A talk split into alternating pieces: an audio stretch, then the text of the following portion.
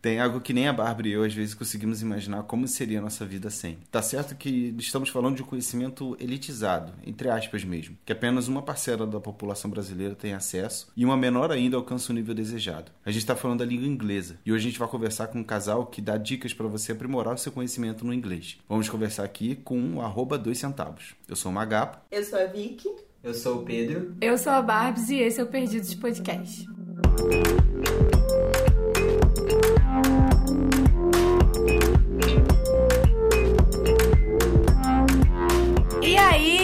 Tudo bem? Bem-vindos. Não repara na bagunça. Muito obrigada. Obrigado pelo convite aí. Ah, imagina, vocês são as pessoas perfeitas pra gente falar sobre isso. É, isso é ótimo. legal, tô super animada.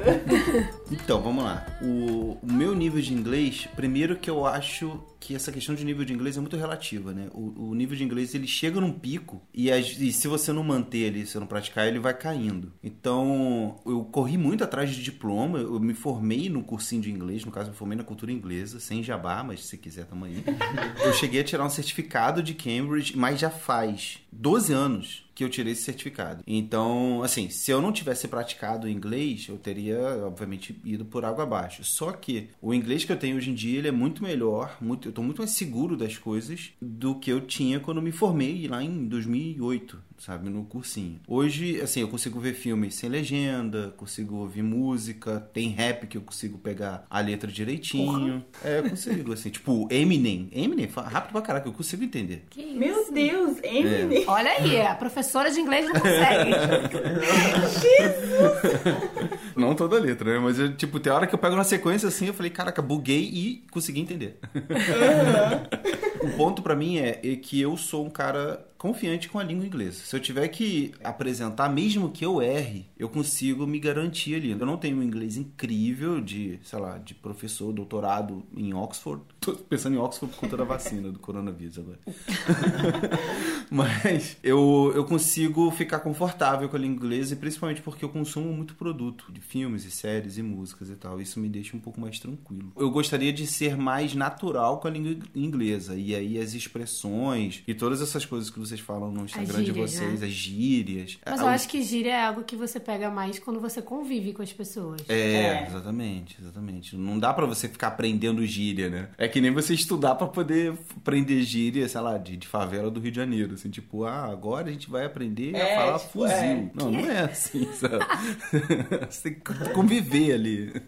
É. Isso aí que você falou de consumir o conteúdo, né, em Sim. inglês. Você vai acostumando com a língua, você vai tendo contato. É, e fica natural, né? É, podcast, eu vi o pessoal falando numa conversa natural, que não é algo que foi Uhum. ensaiado ou que sai de livro, sabe? Uma conversa natural. Toda vez que a gente apresenta alguma coisa de, de gíria, assim, de expressão, a gente recebe DM falando assim: Nossa, eu vi isso no Stories e, e eu lembrei de vocês porque eu vi com vocês. Uhum. Então, tipo, mesmo que a pessoa não use, ela presta atenção. Tipo, antes passaria batido. Aham. Aí agora ela fala assim, nossa, é verdade, olha só, agora eu Percebe entendi o sentido existe. disso. É, o sentido disso. A pessoa percebe que existe. É bem eu mandando o Blood Sticker Than Water pra vocês, né? Caraca, a gente gritou nessa cena, cena mó idiota, nada demais. A gente, ah, a gente aprendeu isso.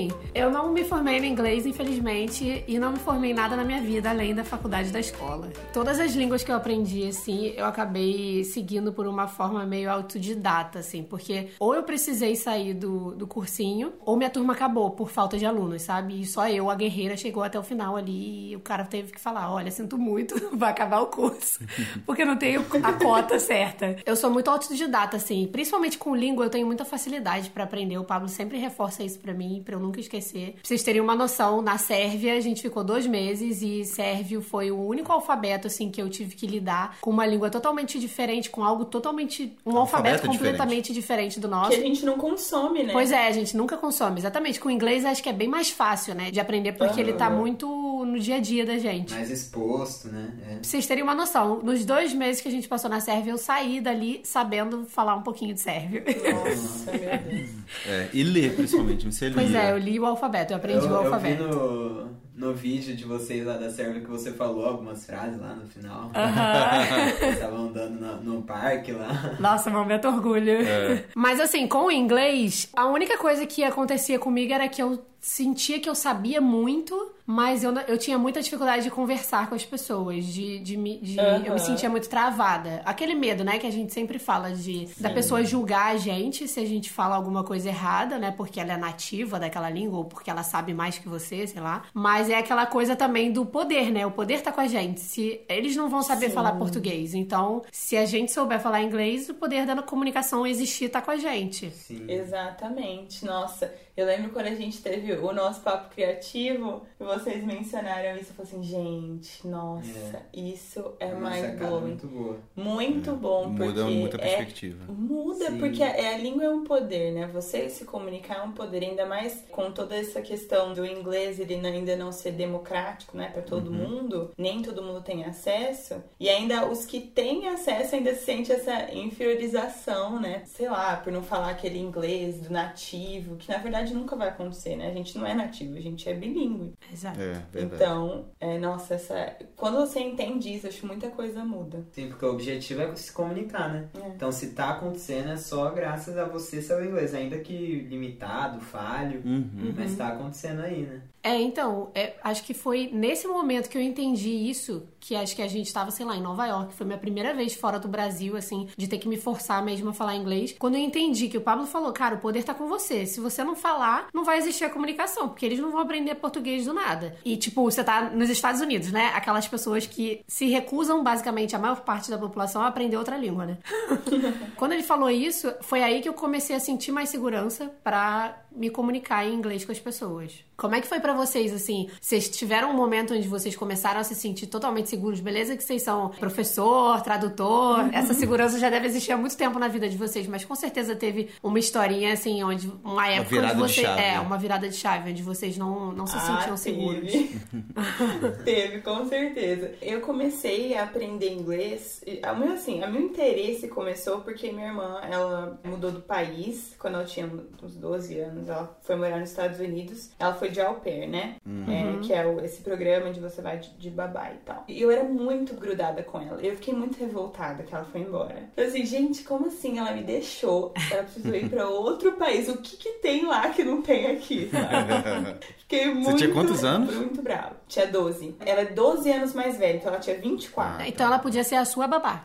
Só que ela resolveu ser de É, outros. sim, ela era minha babá, né, coitada. Eu me interessei muito e aí com ela ela já fazia, ela já estudava, né? A gente estudou também em, em cursinho, assim. E aí ela foi embora e eu falei assim, gente, tá, eu, eu gostei disso também, né? Vamos lá. E eu comecei a fazer o cursinho e tal. E eu gostava muito, então eu consumia muito. Eu viajei lá algumas vezes, até hoje, assim, pra ver ela e tal. Coisa assim que a gente nunca imaginou que faria, porque a primeira viagem ela juntou dinheiro suado lá e levou todo mundo. Tipo, Caramba. gente, tá aqui Legal. pra vocês virem me ver. É, foi assim, sabe, coisa que meu pai falou assim: a gente esquece, tá doida, a gente ir pros Estados Unidos, a gente não é rico, acorda. Uhum. E aí a gente foi, e aí eu vi tudo, todo aquele mundo que existe, sabe? que eu não conhecia. E toda, tipo, tímida, meio tremendo. Só que eu sabia algumas coisas porque eu fazia a aula, né? Mais ou menos, assim, tava no começo ainda. Mas eu ouvia muita música, muita série, tudo isso ajudava também. Até que a segunda vez que eu fui pra lá, ela foi casar, ela, ela é casada com um americano, né? E aí foi ser o casamento dela. Nisso eu já tinha, eu tinha 16 anos, é, 15 pra 16. E aí eu precisei fazer a mediação pro casamento dela, assim, entre meus pais e todos os convidados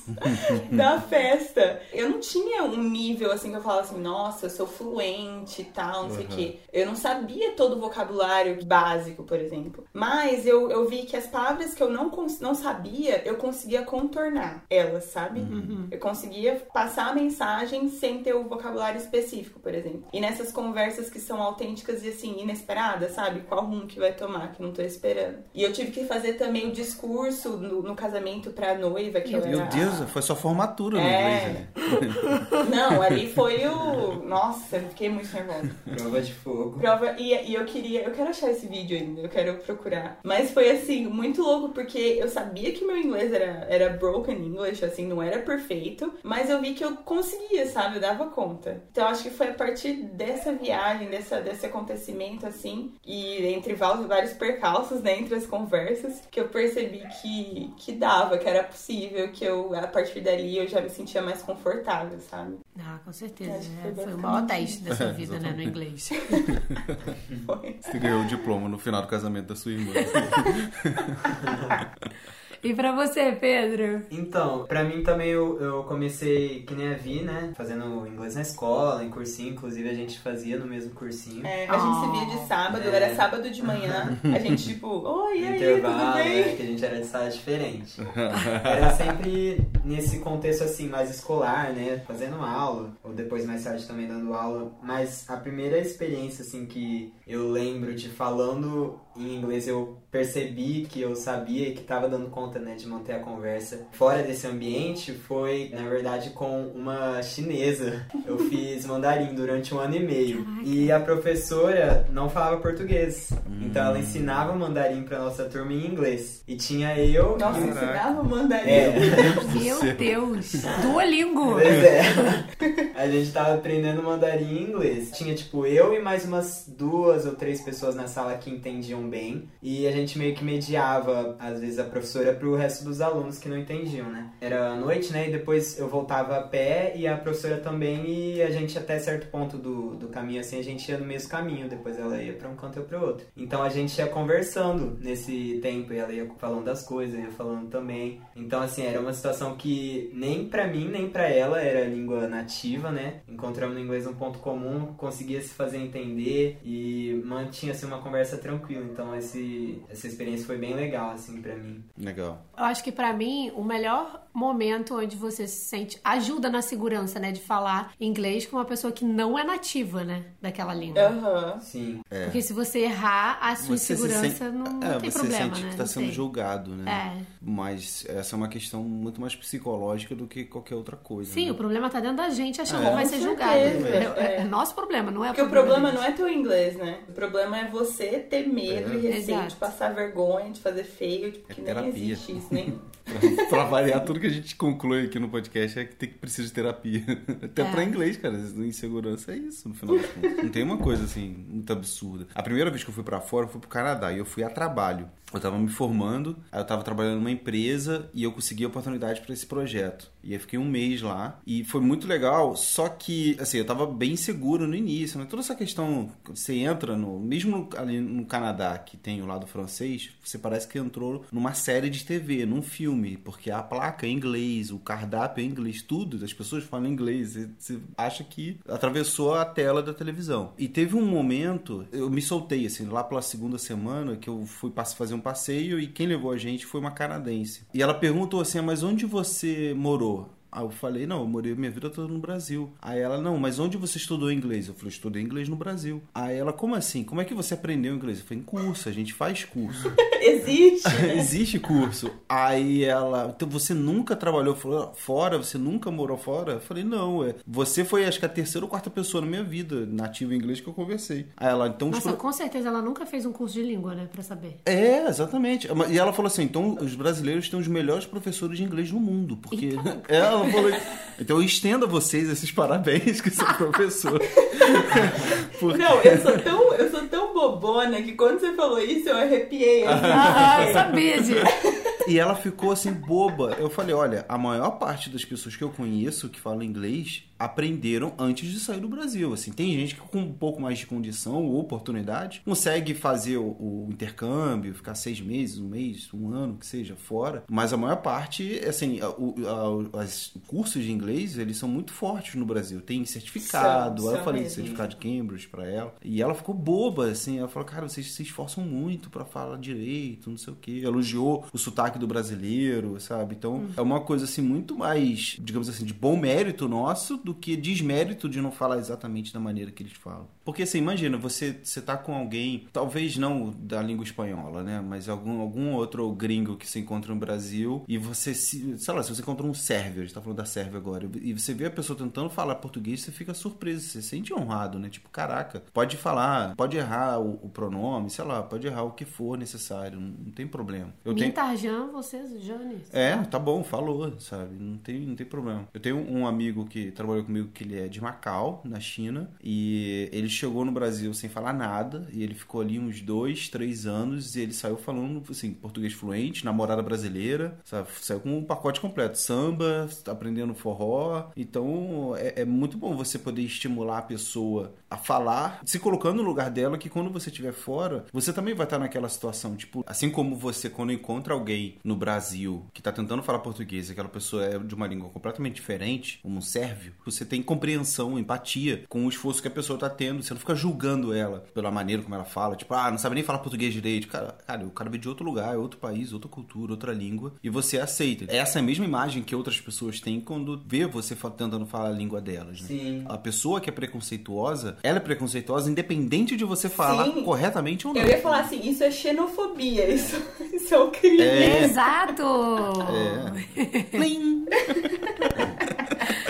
Tipo assim, não tem desculpa, né? Tipo, xenofóbicos não passarão. Não tem como É, outra exatamente. coisa falar Então, Eu acho que se a gente tiver na nossa cabeça o pensamento do poder da conversa, né? Que a gente que tem o poder da conversa acontecer. E também o pensamento de que a pessoa tá vendo que você tá fazendo um esforço pra aquela conversa acontecer. É isso, assim, a segurança bate, sabe? De tipo, se eu falar errado mesmo, a pessoa não vai me julgar. Você pede desculpa, sabe? Eu tinha muita insegurança, eu tenho ainda, muita insegurança quando alguém da língua nativa ou alguém que sabe mais inglês que eu e tá conversando comigo, me corrige. Tipo, ah, você falou isso errado. Aí eu acho que a pessoa meio que me deixa numa situação de desconforto, sabe? Porque, tipo, putz, ai, ela falou que eu falei errado, ela deve ter me julgado. Aí eu acho que a pessoa me julgou na hora, Uhum. sabe? Tipo, só que não, ela tá sendo fofa de, de tipo, olha, você errou isso aqui, pras próximas vezes você já aprendeu uma coisa nova aqui. E, tipo, só que é muito difícil a gente ter esse pensamento, né? Eu já acho que tá me julgando na hora. É, a gente tem uma amiga que é canadense e a gente tava falando com ela, né, sobre isso. Justamente ela falou que esse esforço que a gente faz é percebido. Eles, tipo, eles apreciam isso. Então, muito disso é o que você falou, Bárbara. Muito disso tá na nossa cabeça, né? A gente acha que a gente tá sendo julgado, mas na verdade Exato. isso é levado em consideração. né? E em relação a isso de corrigir, eu lembro em Três Lagoas, onde eu faço, tô terminando a graduação, a gente recebe muito americano, né? Na verdade, pessoas de vários países, mas que têm como é, língua o inglês, porque eles trabalham na graduação em relação ao ensino de inglês. E aí eu faço muita amizade com elas e tal, e essas duas amigas minhas sempre me ajudam, a Hannah e a Mary. E aí a Mary um dia foi me, me corrigiu e eu nunca mais esqueci sobre a pronunciar salmão. Eu lembro que eu falei salmon. E ela falou assim, quê? Eu falei assim, salmon. Aí ela falou assim, não, salmon. Não tem L. Salmon. E eu fiquei assim, gente. E ela tem um jeito, tipo, forte de falar as coisas firme. Aham. E eu fiquei assim, ah, tá bom. Meu Deus.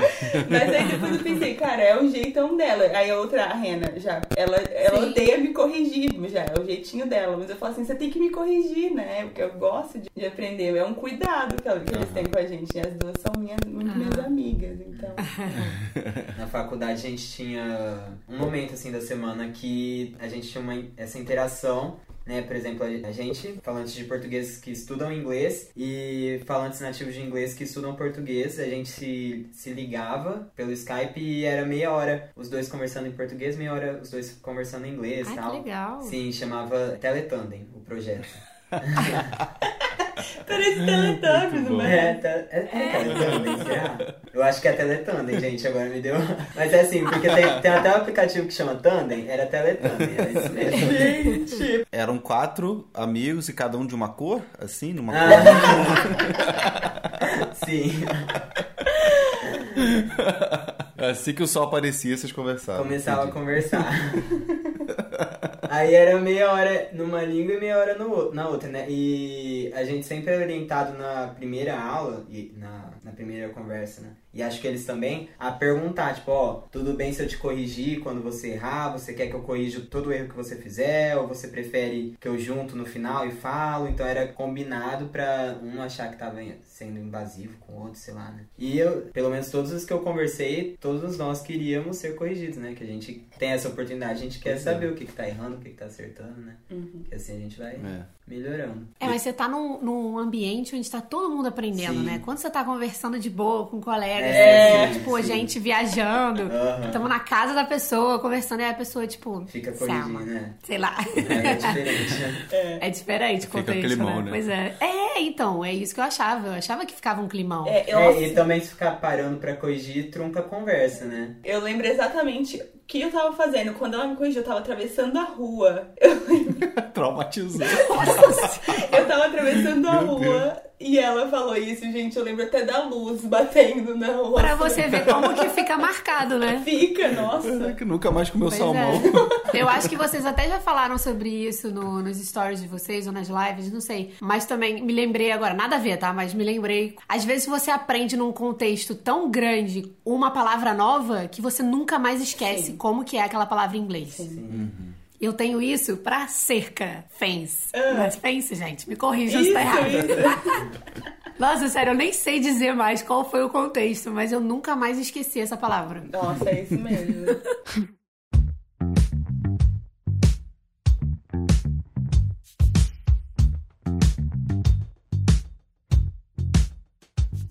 que aconteceu comigo uma vez é que eu tava trabalhando, e mas eu tava no Brasil. Mas eu tava nessa empresa que é multinacional. É a Vale. Eu vou ficar dando volta. É a Vale que eu trabalhava. Minha primeira empresa. Aí tinha um gringo lá, e eu, bem na hora que eu. Tipo, conversa de banheiro, sabe? Lavando a mão e ele também, assim. E aí eu falei alguma coisa de almoço. E eu, ao invés de falar fork, eu falei fuck. Eita. E ele parou assim, ele parou de lavar a mão e ficou me olhando assim. Eu- Assim, eu, eu fingi doença mental, sabe? Tipo, eu fiquei em silêncio, terminei de lavar a mão e fui embora. Eu falei, cara, o que, que eu vou fazer? Tipo, eu falei um palavrão ao invés de, de um talher, sabe? Eu pedi desculpa. Não, eu travei, eu travei. Ai, tadinho. Era novo, eu nem tinha ido pra essa experiência pra fora, sabe? Tipo, eu fiquei muito travado, assim. Eu lembrei de uma história também que eu passei, que eu tava no meu primeiro estágio de arquitetura, que eu fazia arquitetura, e sou arquiteta. Aí eu tava lá no primeiro estágio e era na casa da arquiteta, e aí chegou um cliente dela que era americano. E aí, assim, eu tive que falar termos de arquitetura pro cara que eu não, eu não aprendi na faculdade termos de é arquitetura. Foda. são termos técnicos, né? Você tem que fazer aulas mais técnicas pra isso, né? Não, mas o, o que eu errei foi ridículo, assim. Eu queria falar condomínio. Que agora, se você me perguntar, eu não sei como que fala condomínio. É, é, dá pra confundir com E camisinha. aí, o que, que eu falei? Camisinha, com certeza. É isso mesmo. Eu falei, this condom. Aí ele, minha filha, deixa eu te corrigir aqui. Porque você errou. Então, assim eu gosto de ser corrigido, porque faz sentido. Eu não sei se salmão do, do outro jeito que você falou, do jeito antigo, ele é alguma outra palavra, entendeu? Não, então, é, esse, é, eu acho que essa é a chave. A gente raramente, cara, a pessoa vai entender, né? Não tem como. Pelo contexto, a pessoa entende você. Agora, essa minha amiga, ela é mais criquinha. Então ela quis me corrigir, entendeu? Só que a É. outra já não é mais, não é assim. Daí ela entendeu, bola pra frente. Mas é, é que nem você falou, gente, não é outra palavra, dá pra entender, entendeu? Pois é, exatamente. Mas, voltando ao lance do desconforto, imagina se um amigo seu fala o português mesmo errado e tu vai para e corrige ele, sabe? Eu tinha essa impressão, sabe, do climão. Tipo, é estranho tu corrigir a pessoa que é nativa do português falar o português certo, sabe? Aham. Só que no inglês é totalmente outra É. coisa, não é a minha Sim. língua nativa, né? Sim, sim, é um outro, é outra realidade. Tipo, O que eu mais gosto é quando a conversa ela consegue fluir naturalmente e você até esquece que você tá falando inglês, sabe? é, é quando você. é- e isso só acontece quando a pessoa para de te corrigir, sabe? Porque aí é justamente você não. Você não sente que tá sendo corrigido, então você não sente que você tá falando em outra língua. A gente teve vários momentos assim Isso lá no Canadá, falar, né? é, no Canadá, a gente morou na casa de dois canadenses. Na verdade, era um americano do Texas e uma canadense de Montreal. Só que Montreal, a primeira língua é francês, né? Só que ela falava o inglês mesmo, igual americano. Cara, a gente morou por quatro meses na casa deles, assim, dividindo o, apartamento todo, assim. Então, cara, tinha momentos que eu tava pensando em inglês, sabe? Assim, fez parte da vida inteira, era uma imersão total. E eu acho que essa é a melhor maneira de você aprender inglês, assim. Você aprende as gírias. Eu acho que até eu compartilhei com vocês ontem nos stories, vocês pedindo dicas de gírias, que eu aprendi o I'm down for it. Ah, sim. Que eu falei com o Pablo, a primeira vez que eu ouvi isso, a gente perguntou se eles queriam ver um filme com a gente. Aí a menina falou, I'm down. Aí eu falei, Pablo, ela não quer, ela quer ir dormir. ela falou que tá meio triste, né? Não sei. Gente, é. Verdade que a gente usa o down nesse, nesse sentido, né, em português. Pois é. Hashtag contesta tudo, né? é? Exatamente. E pra mim, o que mais me marcou nessa relação com, com, com a Charlotte e o Johnny, que são esse, esse casal que a gente tava falando, foi que eu, assisti, eu gosto muito de futebol americano. E lá com o Johnny era tipo um evento, assim. Começava na quinta e ia até segunda com o Monday Night Football. Nossa, era direto. Era Quatro direto. dias só de futebol Era americano. maratona, imersão. assim, todo final de semana. E aí eu via junto com ele e era incrível, assim. Tipo, pra quem não sabe disso, parece que eu tô forçando a barra, né? Mas, mas eu, quando eu vejo futebol americano, depois disso, eu fico vendo, falando expressão em inglês. Porque eu falava com ele, assim, tipo, man, Você fica fuck it." condicionado, né? É, exatamente. Eu, eu, fico, eu me sinto, é, sinto que eu continuo assistindo com ele, Aham. entendeu? Então meio que gravou, assim. E era muito bom, porque tinha muitas expressões que eu não sabia, que eu sabia o significado dela na regra do jogo, e ele me explicava num contexto geral. Coisa que, técnica, que, né? Coisa, é, e, e aquilo, tipo, poderia ser um trocadilho com outra coisa. Sabe? Igual a gente fala assim, sei lá, impedimento. No, no- você pode usar impedimento como no sentido de, de metáfora pra alguma É. coisa na sua vida, entendeu? Eu não sabia usar essas expressões Uhum. de futebol americano como metáfora. Aí ele me explicou o sentido literal e eu falava, ah, então você pode dizer isso, isso e isso. Ele, ah, pode. Eu falava, ah, então legal, já tem umas expressões legais pra poder usar. Foi tipo vendo- tackle. Tackle é uma expressão que eu não, eu não tinha conhecimento até eu entender qual que era É. o contexto. E foi vendo futebol americano que eu aprendi como que se fala torcer, né? Que é o rooting, né? Uhum. Pra... Root, Pro outro é, root for. É, você torce pra isso. quem, né? Não fazia ideia. E não, e não dá pra, tipo, saber, né, fora disso também, porque root não é um negócio que você pensa que tem a ver com torcer. Pois né? é, roots é raiz, não é? Raiz, é. Mas, e, Pois é, eu fiquei. Eu achava que era o cheer, sabe? Aham. Eu perguntava pra ele. Eu, fal... eu usava muito cheer. Aí de repente eu comecei a ouvir ele falar é, Who are you rooting for? né? Aham. E aí. Aí eu entendi o contexto. Aí eu falei, hum. vou aderir, né? é, exatamente. Não, é que nessas situações que a gente esquece que tá falando em outra língua, e no caso, no nosso caso em inglês, é que a gente tá muito mais preocupado no conteúdo da conversa Do do que que, falar sério. é, do que como a gente vai falar aquilo, sabe? A gente tá tão ali envolvido é, que a gente tipo, passa, né? Não importa se passar alguma coisa despercebido. O, que, o que importa é a comunicação, é você é, conseguir expressar pro outro o que você quer, né? Uhum. Exatamente. Só pra finalizar essa coisa do medo de falar com a pessoa nativa do inglês, eu, nessa casa que a gente ficou com a Charlotte e com o Johnny, cara, sempre que eu ficava sozinha com um deles e começava um bate-papo e eu tinha que estar ali, tipo, às vezes eu tava lavando a louça, o menino entrava ali na cozinha e começava a conversar comigo várias coisas. Eu suava num nível, gente. Meu assim, Deus, eu tremia, Bárbara. quando o Pablo tava do meu lado, eu tinha a segurança de que se eu travasse, ele ia me salvar. Agora, quando eu tava sozinha, gente, sério, era muito bizarro. Eu começava a suar muito. E teve uma vez que eu tava com a Charlotte sozinha, vendo televisão, e ela se interessou pelos dramas coreanos que eu tava vendo, que eu sou viciada em drama Dorama? coreano. é, dorama. Aí ela falou: Caraca, eu vejo isso desde criança, que não sei o que. Começou um papo técnico ali sobre séries dramáticas de, de coreanos, né? Cara, eu comecei a suar, eu tava de casaco, eu comecei a tirar a roupa, assim. Aí eu fui me abrir assim pra ela. Eu falei, Charlotte, desculpa, mas quando eu tô com você conversando, ou com o Johnny sozinha, sem o Pablo aqui, eu fico achando que você está me julgando, falando errado, que não sei o que. Eu tô muito nervosa falando com você, não sei porquê, mas eu tô muito nervosa, tô com calor. Ela, meu Deus, minha filha, senta aqui. não precisa, que não sei o que. E aí ela falou essa coisa justamente do, cara, eu não sei falar português, você tem o poder. Então, tipo, cara, é bizarro, né? Então, quando você tá. Você precisa se forçar, assim. Você, não é que se precisa se forçar, né? Mas você tem que entender que se você quiser ter uma experiência, né, pra gente, no nosso caso, porra, morar com dois canadenses, sabe? Nunca achei que eu fosse passar por isso. A gente estando em situações diferentes, nos lugares que a gente tá passando, nesse um ano de, de nomadismo que a gente passou por quatro países, né? A gente, exceto Portugal, né, que é a nossa língua, mas todos os outros a gente teve que se virar pra falar inglês. Ou aprender, se forçar a aprender a língua do lugar, né? Porque foi a Itália e a Sérvia. Sérvia é impossível ficar tendo uma conversa sólida com alguém. Mas italiano até dava, assim. No final, assim, dos três meses eu consegui. Mas o inglês, no geral, sempre esteve presente pra gente, sabe? É, é onde a- é o nosso refúgio. Sim. Tipo, se a gente não souber aquela língua, eu vou fugir pro inglês sempre, sabe? Não é espanhol, vou começar a falar espanhol com as pessoas. Não, o inglês é universal, né? Isso do, do que você falou do, do medo me fez lembrar de uma coisa. de uma história que foi a primeira vez que eu viajei com a minha família. Um ano depois, então, que eu tinha 13 anos. E aí eu tava lá, tal, super aquele mundo, né? Aqueles olhos brilhando pra tudo e tal, tudo muito diferente, né, da minha realidade. E aí a gente foi pra um clube, eu toda pimpona pra nadar na piscina, né?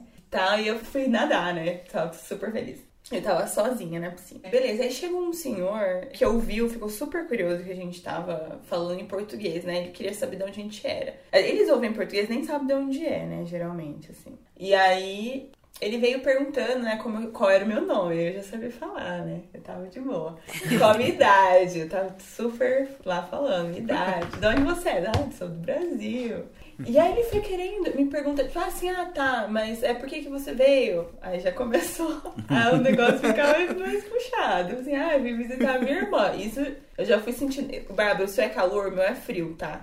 Morrendo de frio. E aí eu fui, eu comecei a tremer, tremer do, do queixo, assim, ó, bater, sabe? E aí chegou, ele foi querer saber sobre o Brasil, assim. Aí eu falei assim, ah, qual que é a capital do Brasil? Eu tava tão nervosa que, que eu soltei São Paulo.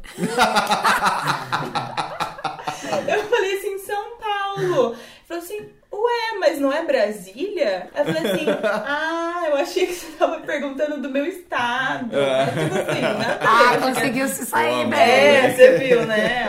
O migué que eu dei. Mas eu falei, São Paulo pra capital do Brasil. E ele ficou super chocado, que eu não sabia. Corrigiu. Me corrigiu, falando que eu era brasileira e eu não sabia a capital do meu país. Meu Deus. Isso, imagina uma criança de 13 anos nadando na piscina com a boca roxa de frio.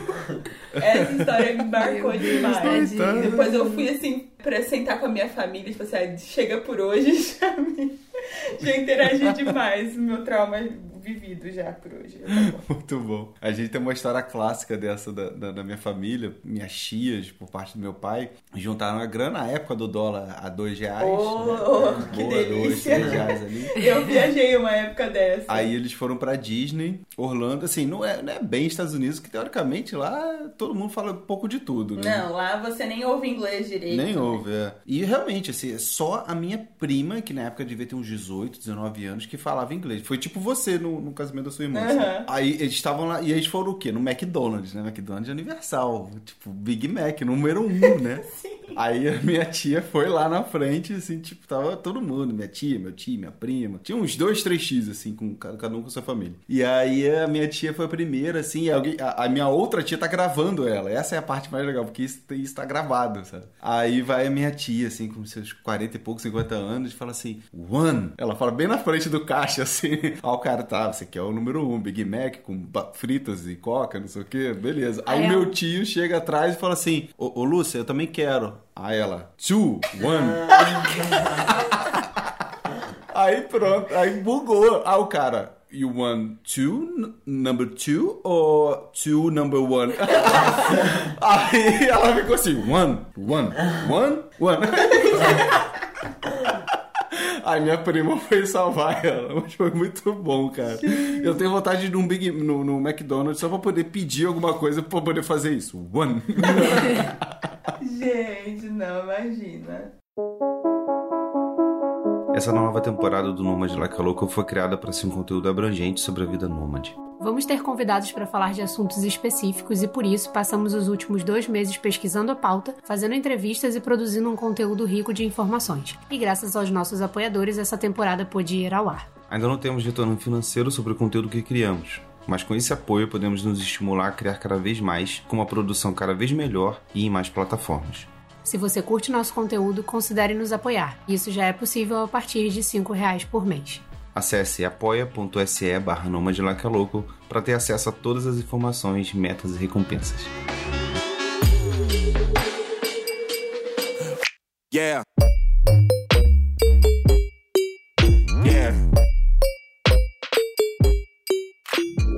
vocês, como professores barra tradutores, tem uma diferença, de fato, entre um nível avançado e um nível fluente? De inglês, porque das coisas que eu já ouvi na vida, assim, tipo, às vezes tem gente que diz que tem um, um nível intermediário, é, avançado, só que para um gringo, dependendo do que você for fazer lá fora, é um nível intermediário ainda. E o que a gente chama de fluente, para eles é só um avançado. E aí fica muito nessa discussão de que, entre aspas, não tem como alguém que não nasceu em falando inglês, enfim, território americano, inglês que seja, aprender o inglês fluente mesmo. Você fica no avançado meio que na vida toda, assim. Isso a é não ser verdade. que você more lá, né? É, a não ser que você more lá e depois de muitos anos. Eu, eu digo assim, você não se forma com inglês fluente. Aham. É, é até interessante porque pra gente responder isso, a gente pode se orientar até pela escala global, é a escala global de, de inglês, né? Que a gente tem os lá separados os níveis. Então, é a 1 a 2, B1, B2, C1, C2. E o C1 e o C2, ali mais pro C2, a casinha do C, eles falam que nativo alcança. Então, é Caramba. o nível de inglês seria de um nativo falando, né? Mais pro C2, né? Então, a maioria das pessoas que são avançado, têm um inglês bem avançado, elas alcançam o máximo C1.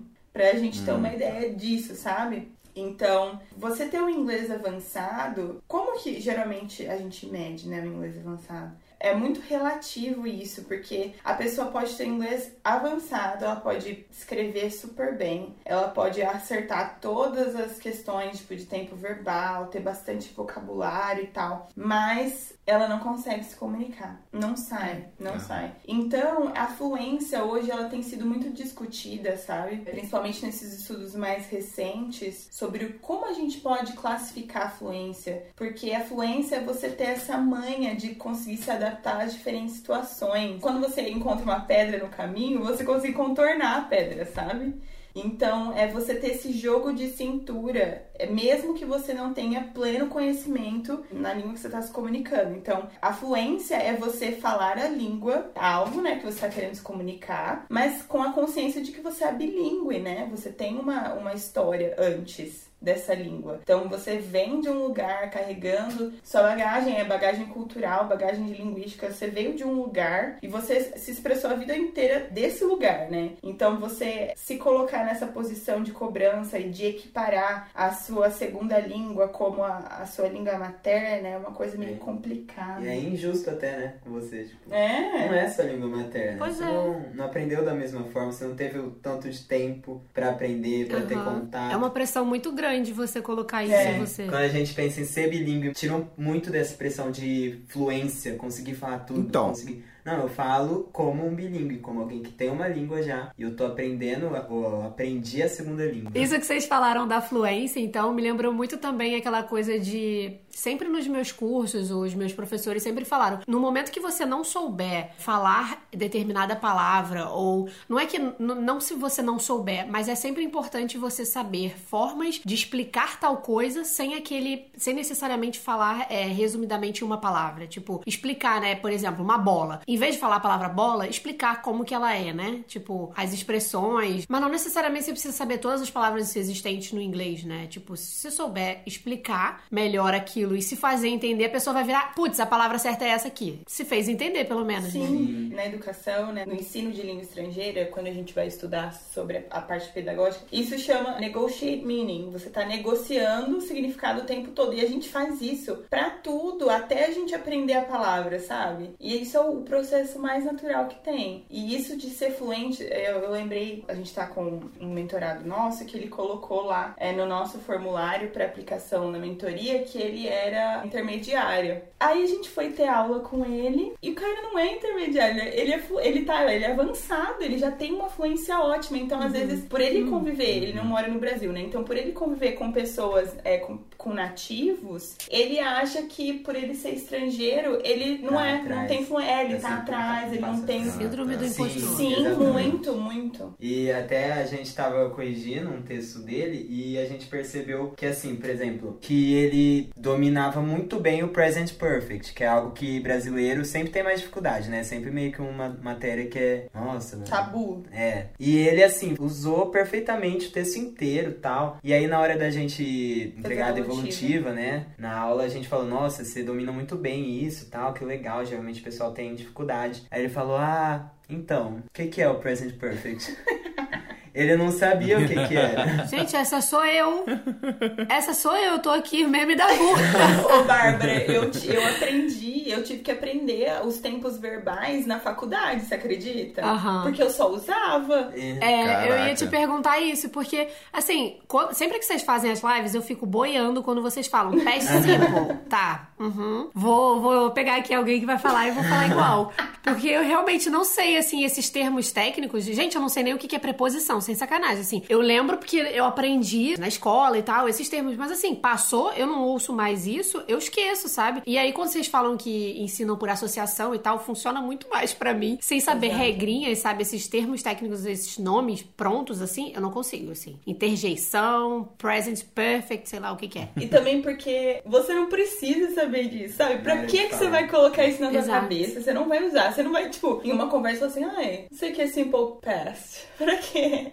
Eu preciso saber porque eu trabalho com a língua. É. Como que usa? Exatamente. E o Pedro, né, ele tem toda a parte técnica que ele precisa É, saber para as traduções e tal. é caso, muito específico. é, a minha faculdade foi muito voltada pra texto escrito, né? Então a gente tinha que saber muito bem essa, essa questão Ele é uma de tempo verbal, é, então essa parte mais técnica, assim. A Vicky, que até traz mais essa parte, Pedagógica. é, pros dois centavos, porque eu, se deixar, eu fico mais nessa parte técnica. Você sabe o certo, mas não sabe dizer tecnicamente por que, que aquilo tá certo, é isso? Até sei, mas assim, eu. Pra o meu estudo isso, foi muito é. focado também em, nessa parte de saber os nomes, saber o que cada um carrega de significado, né? Porque a gente vai estar trabalhando com o texto, né? Então Uhum. não tem, não é que nem uma situação de fala, né? Às vezes o texto você vai precisar ser muito mais preciso do que na fala. Então por isso que a gente precisou, assim, estudar mais essa parte, né? Mas pra o objetivo de se comunicar e falar, Não, é, não, não, faz diferença. Né? Não tem, só, na verdade, até às vezes só assusta quem tá estudando, né? Exatamente. Tem que saber. É, isso me irrita muito, porque parece que você distancia ainda mais do aluno, sabe? Você fala assim, não, você precisa acertar isso. Se você não souber isso, tipo, tá errado. Essa coisa do imediatismo, né? De- parece que é um clickbait pras coisas. É uma coisa que, tipo, traz peso ao invés de esclarecimento. Da ansiedade. É. Eu acho que uma coisa boa de eu ter saído dos cursinhos e tal, pra mim, liberou um pouco dessa ansiedade, assim, porque era a parte que eu mais tinha dificuldade, era na hora que eles viravam e falavam, conjugue o verbo no simple present, sei lá. E aí eu ficava assim, porra, eu preciso lembrar qual que é o simple present, Sim. sabe? Nem sei se existe simple present agora. Acho que existe, né, gente? Aham. É uma banda, né? Simple Plan.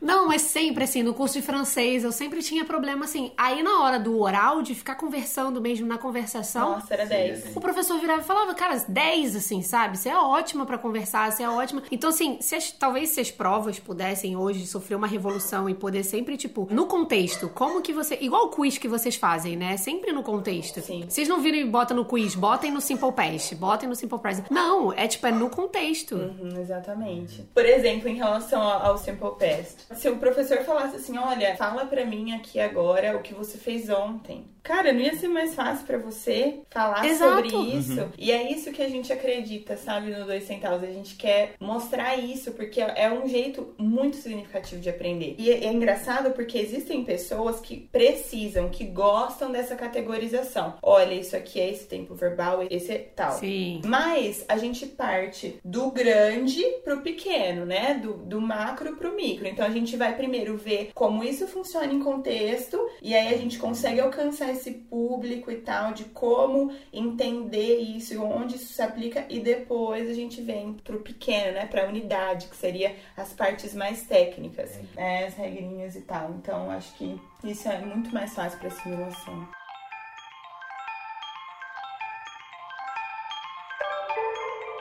E vocês acham que existe um nível mínimo pra alguém precisar viajar pra um país de língua inglesa? Então.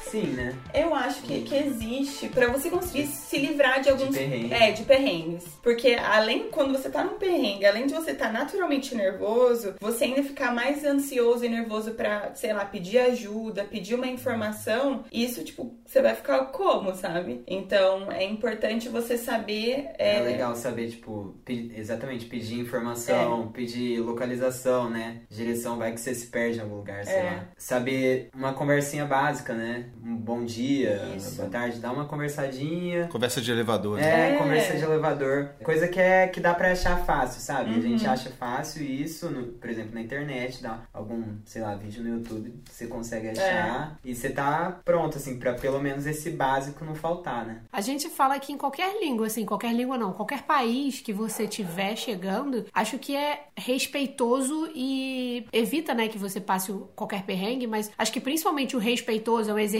de empatia, né? Você chegar e, poxa, aprende o básico pra a pessoa vê que você tá fazendo aquele esforço, né? Seja ela a língua qual for. Você tá fazendo um esforço, você deu bom dia. A gente tem um pacotinho básico que a gente passa sempre, que é o bom dia, o tudo bem, por favor, quanto custa, sei lá. Porque eu acho que até o lance do perrengue que você evita também é os preços é, abusivos certeza. turista, né? É. Mas assim, em relação a nível, eu acho que se você souber esse basicão, esse pacotinho basicão, já, já tá bom, assim. Porque também não acho que precise se preocupar em ficar nessa ansiedade de, putz, não sei nada, não vou conseguir me comunicar com ninguém lá. Tipo, mímica é a língua universal também, né? É, E existe o Google Tradutor pra salvar todo mundo sempre. existe. E assim, você vai ficar se, se prendendo de não viver uma experiência por causa Exato. de, tipo, cara, você, você vai falar, ah, não, então eu vou estudar mais um ano. Ah, então mais um ano. Tipo, não tem necessidade disso, né? É, é, a questão toda é essa, assim, tem, tem uma hora que você, eu acho que é bom você dar um objetivo, um direcionamento pro seu inglês, porque, por exemplo, se for um inglês de viagem, de férias, talvez você não precise gastar tantos Não, anos é. a mais quanto uma pessoa é,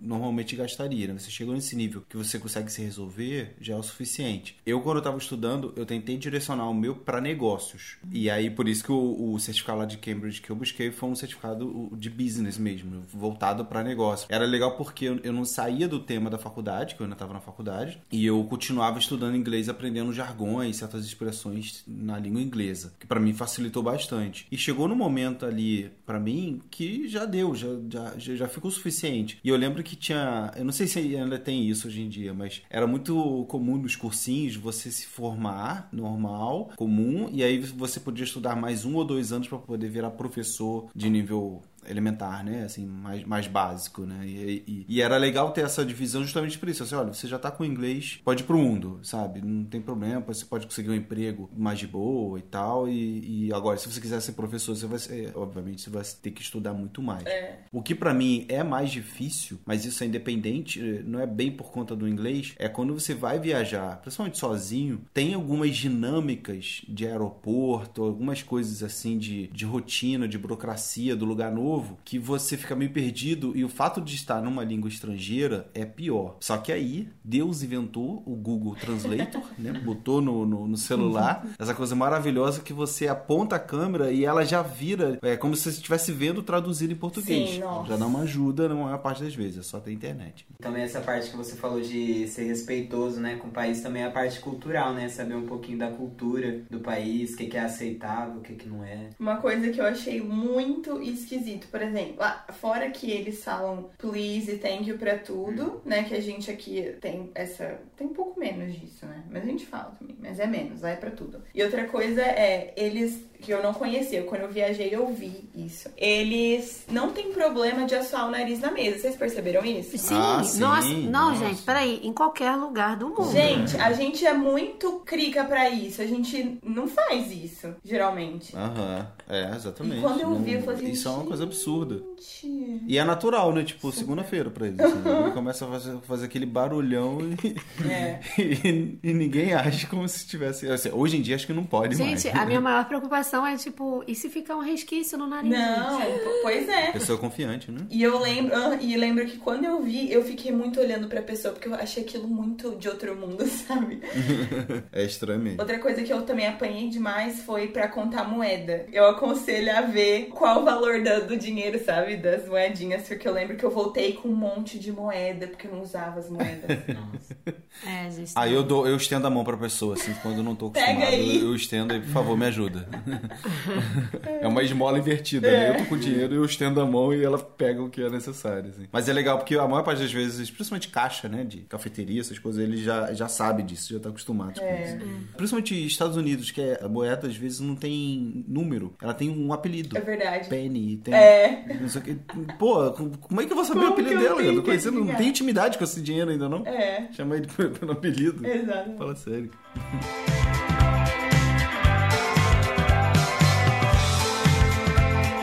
Uma coisa bem tensa, que eu acho que é pra maioria das pessoas, é quando entra num país novo, principalmente um país de língua inglesa, é a imigração. Porque você tem aquelas perguntas básicas que você sabe que ele vai fazer, tipo, de onde você vem, pra onde você vai, o que, que você vai fazer. Essas são três perguntas que é certo do cara fazer. Só que, a partir daí, ele pode perguntar tudo da sua vida, sabe? E ele tá no direito dele, ele é um fiscal, ele, se ele, sei lá, tiver Se ele época achar ruim... que você tá nervoso por algum motivo, ele vai começar a fazer perguntas. É. E essas pessoas não tendem a ser muito gentis, né? Pois é, Sim, exatamente. sim, é. Aí, nessa hora, você tá sorrindo de orelha a orelha, É. você esteja puto, né? É. Quero agradar.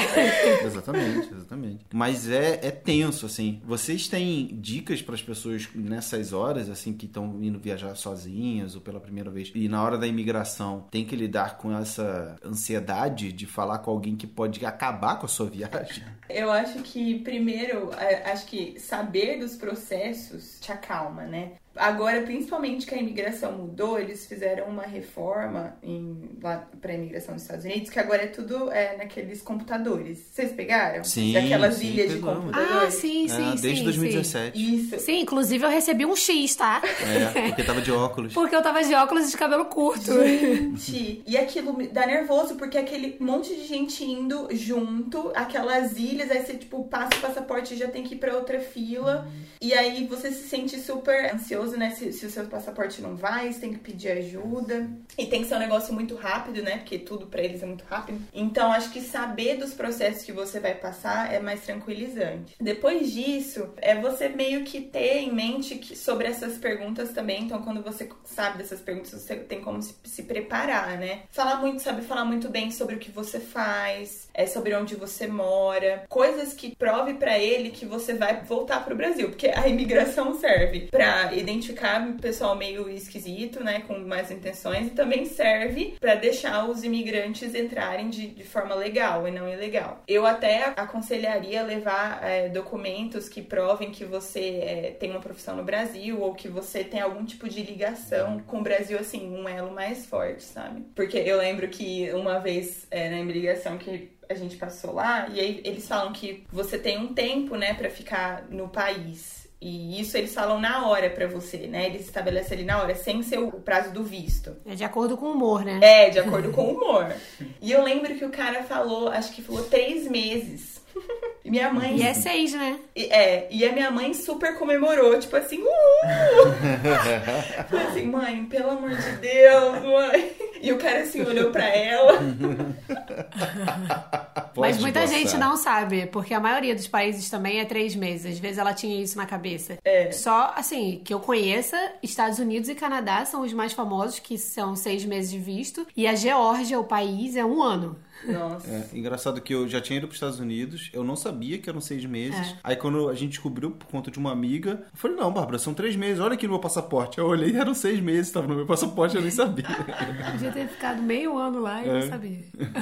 Mas então, acho que é basicamente isso. Você conhecer o que vai acontecer, pesquisar, né, quais são os processos de você passar na imigração, ser muito claro na hora de falar. Se você for levado pra salinha, não entrar em pânico, porque isso acontece. Já fomos levados. Já foram, então. É. Eles vão fazer algumas perguntas, mas basicamente eles vão te pesquisar por mais tempo, né? Então. Sim, exatamente. É. A gente foi pra essa linha, assim, no Canadá, quando a gente chegou. A gente falou que ia ficar seis meses ao cara de férias, ao cara vacation. Aí ele, vacation?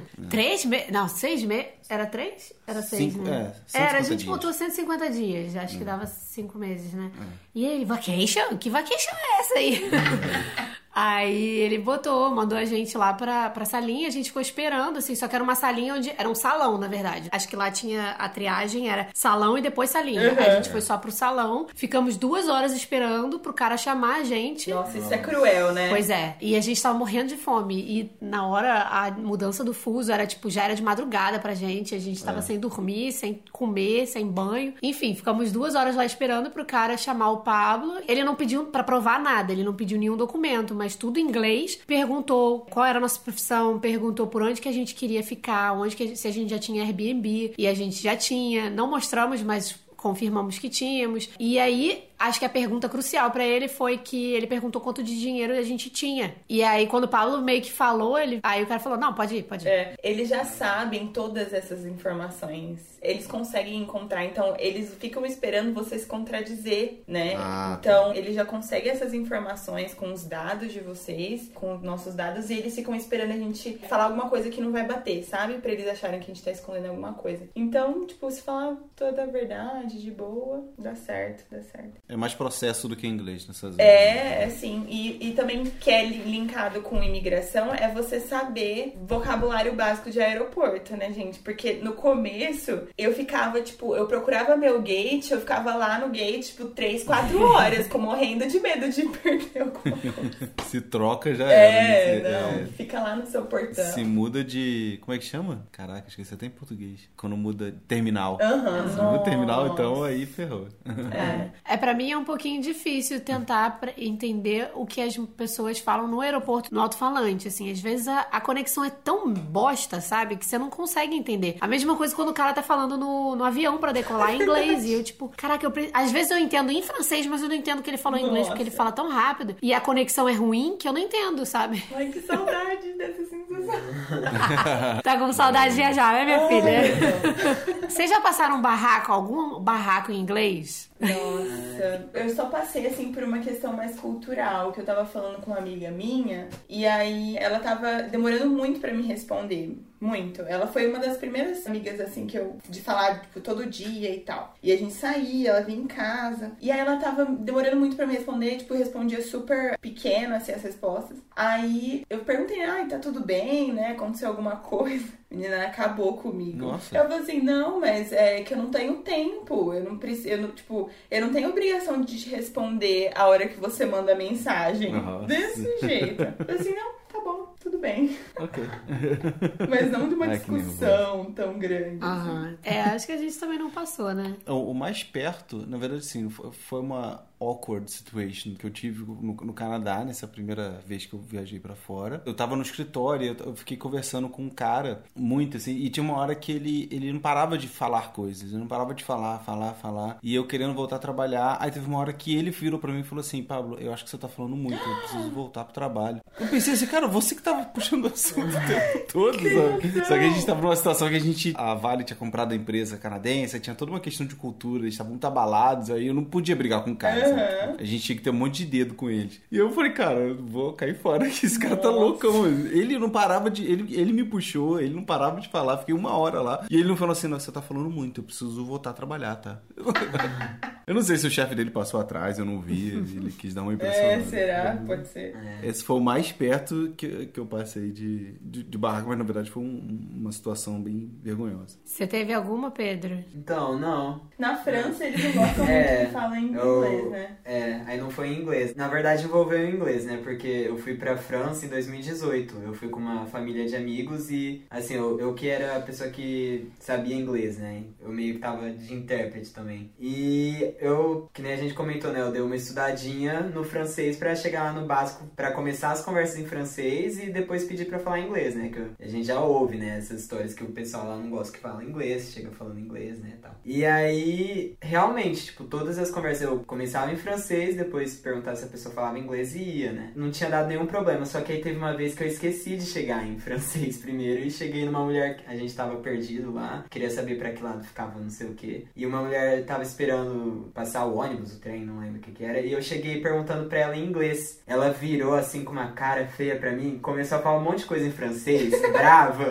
e eu não entendi nada. E ela continuou falando, continuou, e eu fiquei lá, tipo. Eu não sabia o que fazer, eu só fal- acho que eu só agradeci e saí. Ainda levei bronca e agradeci, né? Caraca, que tenso. É, foi a única vez também. É. E você, amor? Não, eu não tenho nada, não. Eu tenho só uma awkward também, mas que foi awkward só pra mim, né? Que você fala. Que foi quando eu cheguei em Nova York. Primeira vez que eu cheguei num país fora do Brasil, assim, via- viajando pra fora, primeira vez. A gente chegou 10 horas da noite, muito cansado, 12 horas de voo. A host do nosso Airbnb, tava com a sobrinha, a prima, sei lá, quem tava lá. E começaram a bater papo assim com a gente. E aí eles perguntaram quando que a gente ia embora. E era no dia 22. O que que eu falei? 22. Ai. De 20 seconds.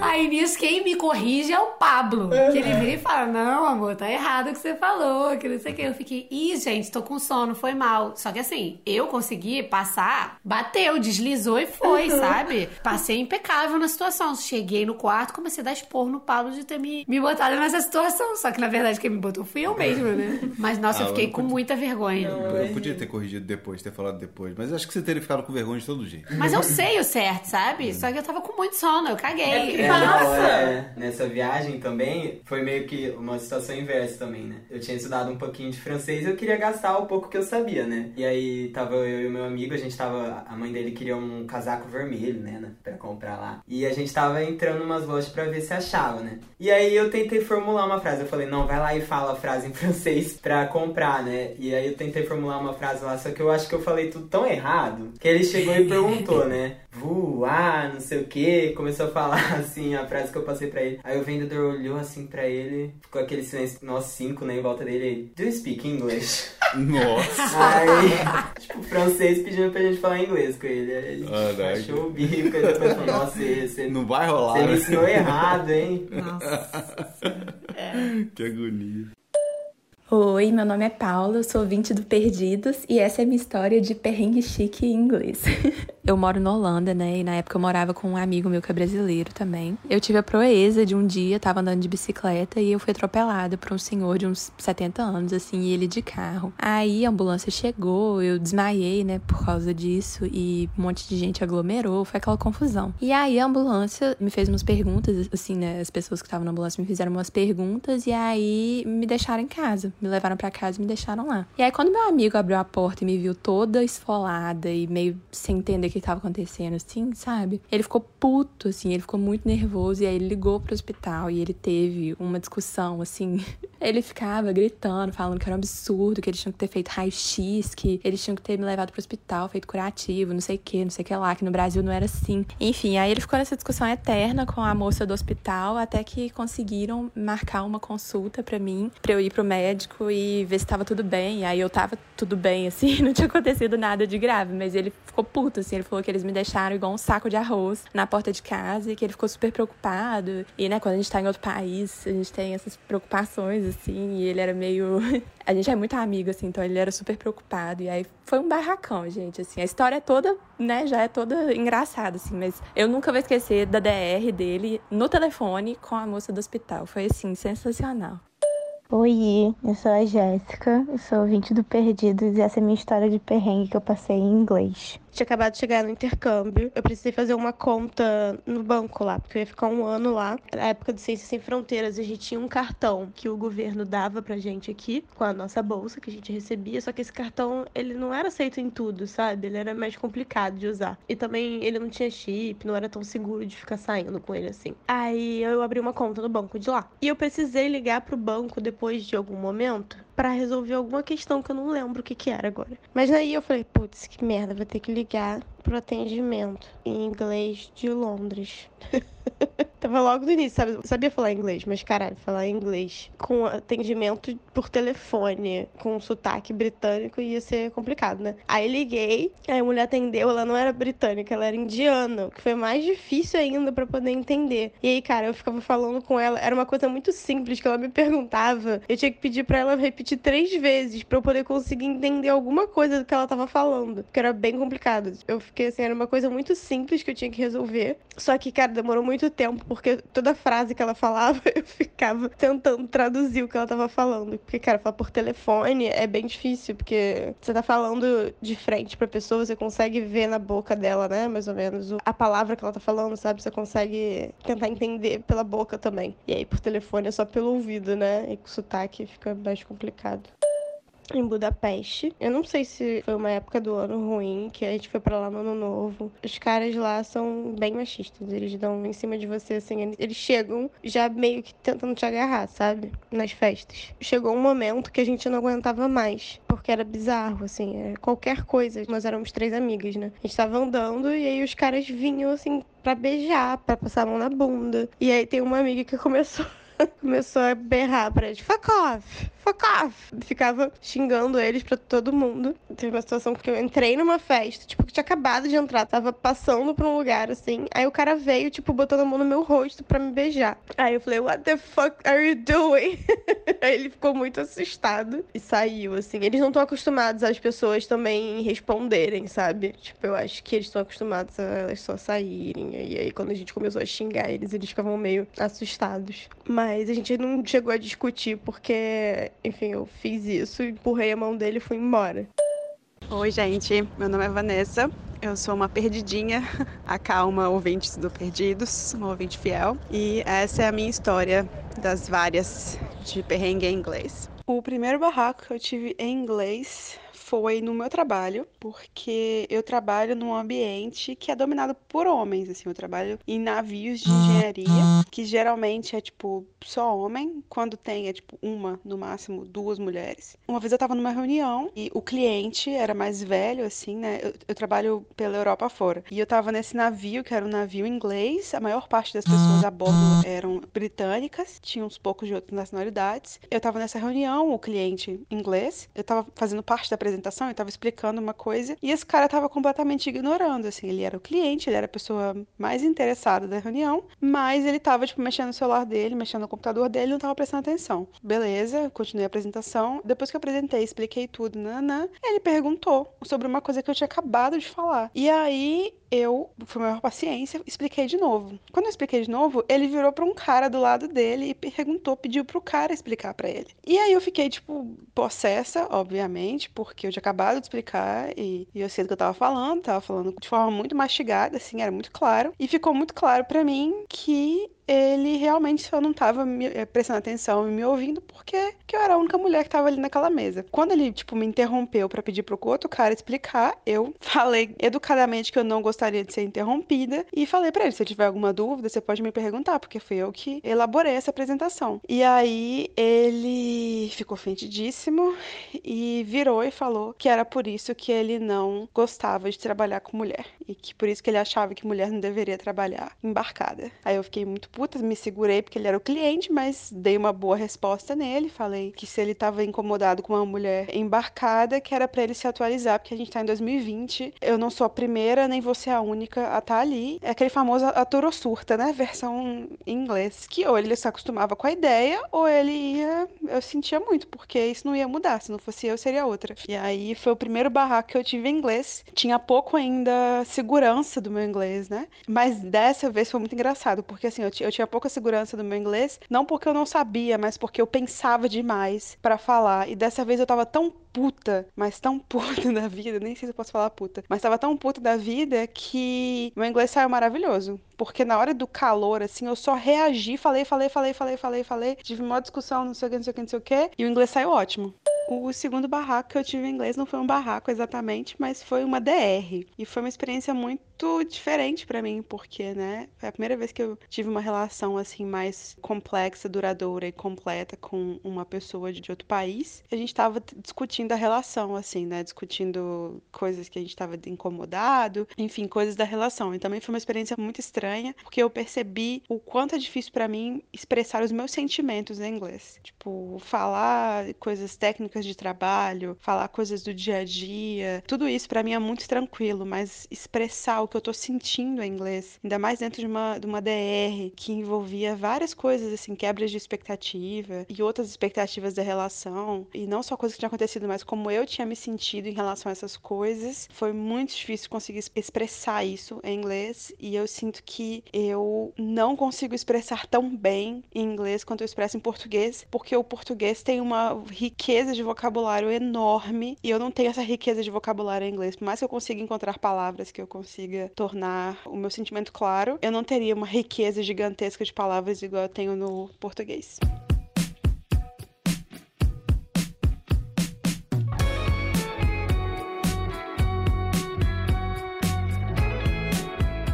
Vocês têm algumas dicas para passar para quem tem vergonha de falar inglês, quem tá nessa coisa de ah, eu acho que sei, acho que não sei, mas na verdade a pessoa, sim, tem que falar, né? Só vai, na verdade, perder vergonha quando falar mesmo É, e e botar na prática, né? Eu acho que a primeira coisa, assim, o pessoal às vezes tem tanta vontade de falar, né? Mas não treina o ouvido, né? Primeira coisa é Uhum. ouvir, é se acostumar a ouvir, ouvir podcast, ouvir músicas, colocar o inglês e acostumar ao ouvido mesmo, porque assim você vai pegando expressão, você vai pegando o jeito de falar, Entonação. entonação, tudo isso que é super importante pra falar, né? Primeira coisa é isso. Ouvir e repetir também, né? Sim. Porque aí você ou- ouve você falando em voz alta. Sim. Aham. E também tem vários aplicativos na internet gratuitos aí que a gente pode praticar. Tem o Tandem, o Pedro usou durante muito tempo, que você pode falar com as pessoas, inclusive é, aprendizes também de inglês, então não necessariamente você vai falar com um nativo. Isso é muito legal também. E é o que a gente falou, né, das experiências, que nem eu na piscina, toda tremendo, falei tudo errado, né? O cara me corrigiu sobre a cultura do meu próprio país. Mas depois eu passando por mais e mais experiências, praticando, isso vai ficando mais confortável pra você. Você não vai ligando muito mais. né? É, no começo tem que falar mesmo com a vergonha, né? É. Vai- não vai ser confortável no começo, mas depois ainda os erros que você comete ainda viram a história boa pra É. contar depois, né? É que nem o, o Magapo falou que elogiaram seu inglês, né? Mesmo você estudando no Brasil. Então, é possível. É possível você desenvolver e perder esse medo e conversar com pessoas no Brasil, no contexto brasileiro. Então, é usar os recursos que você tem. E trabalhar muito na mente também, né? Porque é muita coisa dentro da cabeça também. É. né? Não tem jeito, tem que trabalhar, tem que tentar mudar essa, essa mentalidade de perceber que, na verdade, todo esse julgamento não é tão real quanto a, quanto a É. gente pensa. É, acho que pra você acertar na vida, você tem que errar muito Sim, antes, né, sim. também. O lance também não é pra ser confortável. Zona de conforto tem esse nome justamente que Não ensina nada, É, né? Exatamente. Exatamente. Tipo, você precisa sair dela pra viver novas experiências o tempo inteiro. Então não é pra ser confortável, mas uma hora vira confortável porque você aprendeu a, usar aquilo e aprendeu com os seus erros, né? Aham. É, acho que é a melhor forma de aprender. Tem uma coisa que eu faço já há um bom tempo, que é eu tentar puxar o inglês pra minha vida de uma maneira natural, né? Então, como eu falei, já naturalmente eu já consumo bastante série, música, beleza. Isso muita gente faz. Mas o que eu fiz, mesmo antes de eu estar com o nível de inglês confiante, é que eu botei o meu celular em todo inglês. A configuração dele é em inglês. E aí, às vezes, dá problema, dá pau em alguma coisa, eu tenho que resolver em inglês.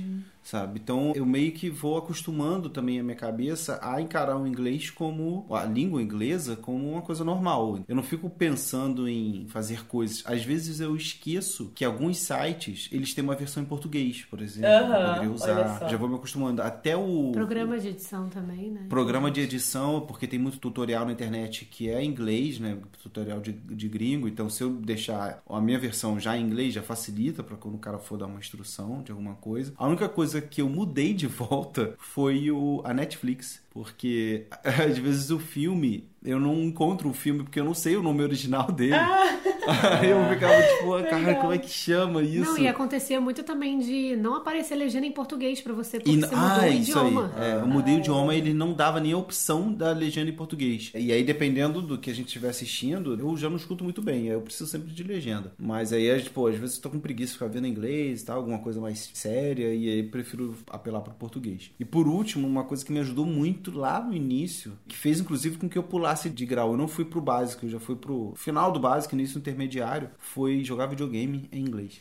Porque, pô, você, naturalmente, você já aprende cor, você aprende verbo, você aprende, sabe, número, você aprende um monte de coisa jogando videogame. E aí isso já te dá um, um upzinho. Óbvio que você não sabe se expressar, porque você não tem uma troca ali, mas você, com o tempo, você vai aprendendo certas Com coisas. certeza. É, o link ali das coisas, né? Eu achei interessante isso que você falou do- dos aplicativos e tal. Na minha pesquisa acadêmica, eu sigo essa, muito essa linha de, de repertório linguístico, né? Que a gente tende a separar muito, né? As duas coisas. A gente separar aí o português e o inglês. Mas tem uma linha de pesquisa que fala que é tudo uma coisa, é todo um repertório. O seu repertório inclui todas as formas que você consegue se expressar no mundo. Então, aquilo faz parte de você e você só escolhe qual repertório você vai usar em diferentes situações. É engraçado, né? Que, que a gente estuda o que acontece e aí depois a gente tenta trazer isso dentro de sala de aula, né? Ou dentro de um contexto de, de ensino, enfim. Mas é, é isso, esse é o processo natural das duas línguas. É interessante. Esse é o momento que vocês podem se apresentar, dizer quem que é a Vicky, quem que é o Pedro, quem que é o dois centavos, o que é o dois centavos. E aí, assim, se tiver novidade, alguma coisa para contar, fazer seu jabá, um curso que vocês estão planejando aí, não sei. Qualquer coisa, se apresentem e falem de tudo que vocês puderem fazer e se vendam. Pode ser em português mesmo, não tem problema não. É, eu sou o Pedro, eu sou formado em tradução pelo Nesp e. Tem mais alguma coisa pra falar? Não. Pede pra eu falar de Pessoa mim, é- pede pra eu falar de mim gente, eu travo. Eu sou a Vicky, eu dou aula há um tempo, tô no último ano de graduação na, na Federal do Mato Grosso do Sul. Sou apaixonada por inglês, quase fiz biologia, mas biomedicina, mas Meu depois Deus. eu comecei a dar aula e eu me apaixonei, o bichinho picou e nunca mais pensei em mais nada. Ah, foi bem, falou bem. É, eu sou o Pedro, eu sou formado em tradução pelo Nesp, trabalho com tradução de italiano, português e inglês. E eu Olha. sempre né? Você viu que chique? Sempre gostei muito de inglês, sempre, assim, quando começa a pensar, né, no que quer fazer da vida, eu sabia que eu queria fazer alguma coisa relacionada ao inglês. Quando eu achei a tradução, foi assim, caiu como uma luva no que eu gostava, sempre gostei muito de ler, né, esse- essa parte, assim. E eu e a Vi, a gente se conhece desde criança, né, É. começamos a namorar, e a gente tá na mesma área, então a gente decidiu fazer o Dois Centavos como algo que fosse canalizar isso, né, essa É. nossa paixão pelo inglês, por mídias sociais, a gente começou design. super despretensiosamente, a É. gente só queria fazer um, um Instagram bonito que É. falasse sobre inglês de uma forma legal e que a gente acreditasse, assim. Mas depois a gente viu que a gente tava gostando muito e a gente Uhum. queria é, se aprofundar nisso. A gente tem estudado muito, é, produção de conteúdo. é tudo que envolve, a gente sabe É que é um muito universo legal. muito grande, É, agora a gente sabe. É muito legal ver como isso, assim, dá poder pra gente alcançar as pessoas, as conexões que a gente fez através Sim. disso, por exemplo, com vocês, né? Nossa, sim. É, conhecer pessoas muito bacanas, muito gente boa. E então tem sido um- uma experiência muito É, legal pra muito gente. legal. E a gente tá super. a gente tá nessa caminhada agora. Estamos com os aulões toda terça às sete Isso. no YouTube. São muito legais, gente. A Bárbara tá em A Bárbara assiste Não, eu tô em todos. Hashtag moeda véia.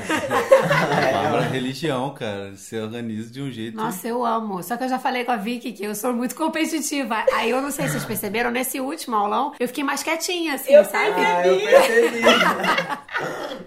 Pode falar, Mas Bárbara. Não pode precisa ficar Sabe quietinha, por não. quê? Porque você falando Cara- incentiva as pessoas a falar, É. que às vezes elas ficam. Mas eu sempre espero, eu dou um delay pra ver, pelo menos quando vocês fazem uma pergunta, eu espero pelo menos um responder a primeira resposta, sabe? E aí eu começo a escrever, porque senão eu vou, eu vou sempre ser a primeira, eu não quero. Eu não quero tirar a oportunidade do coleguinha. Eu acho que vale muito a pena conferir as lives deles, porque tem um, um lance de, de você aprender, só que de um jeito mais leve, você e Uhum. aprende muito mais focado em expressões, né? Então você é, foca, né? Você tá- Associação também. Fa- É, você faz por associação. E aí, ao longo da semana, como aconteceu com a gente, a, a- referência que a Bárbara fez lá no início, uma expressão que a gente tinha escutado, a gente ouviu numa série que a gente estava assistindo. E aí, na hora, a gente gravou o vídeo e mandou pra eles. Porque, tipo. Se não fosse a aula de vocês, eu nunca teria visto nenhum contexto com essa expressão, não teria É. conhecido. E aí, quando eu vi, tipo, se eu tivesse passado despercebido, eu não, não teria dado conta que. Ah, olha essa expressão, meu Deus, nossa, fez todo sentido essa expressão aqui nesse contexto. E eu tenho a teoria que, assim, você pode até. É, é bom você saber o básico, obviamente, mas se você puder ter no seu vocabulário essas coisas mais atualizadas, de um jeito mais modernos, mais atuais mesmo, de poder se expressar em inglês, faz toda a diferença. Você tá, tipo, com, com um jeito de falar ok, tá com a escrita ok, mas se você com essas expressões, você se coloca num nível muito mais compreensível, muito mais à frente perante a língua, até um sinal de, de respeito, de compreensão do, do que você tá falando. Então eu, eu adoro esse tipo de conteúdo, é muito válido. E o Instagram de vocês é lindo mesmo, É assim. muito. muito bonito, maravilhoso. A gente tira inspiração dali. Ai, Obrigado. ai, gente, ai, gente. É muito legal essa troca. A primeira vez que a gente conversou com vocês no bate-papo criativo, o que vocês falaram, nossa conversa assim, depois é que a gente teve. Assim, É. né? A gente começou a ir atrás de outras coisas e é muito, é muito legal essa troca mesmo. Que bom, exercício gostoso. Muito Legal, que a gente quer voltar com um papo criativo, então É, seja possível. parou, mas vamos voltar. Nossa, gente, vocês não têm noção como vocês, assim, abençoam pessoas com essa simples conversa, assim, nossa. Muito bom, mas as pessoas têm que conversar mais umas com as outras. Tem, A né? conversa vai salvar o mundo. Sim. É isso, né? É isso. Conversem, conversem em inglês, conversem em português, conversem em mímica, como Do quiserem. jeito que vocês Mas souberem. se comuniquem. Se comuniquem. E aprendam com contexto. Isso. Hashtag contexto é tudo. Tchau. Tchau. Tchau, gente.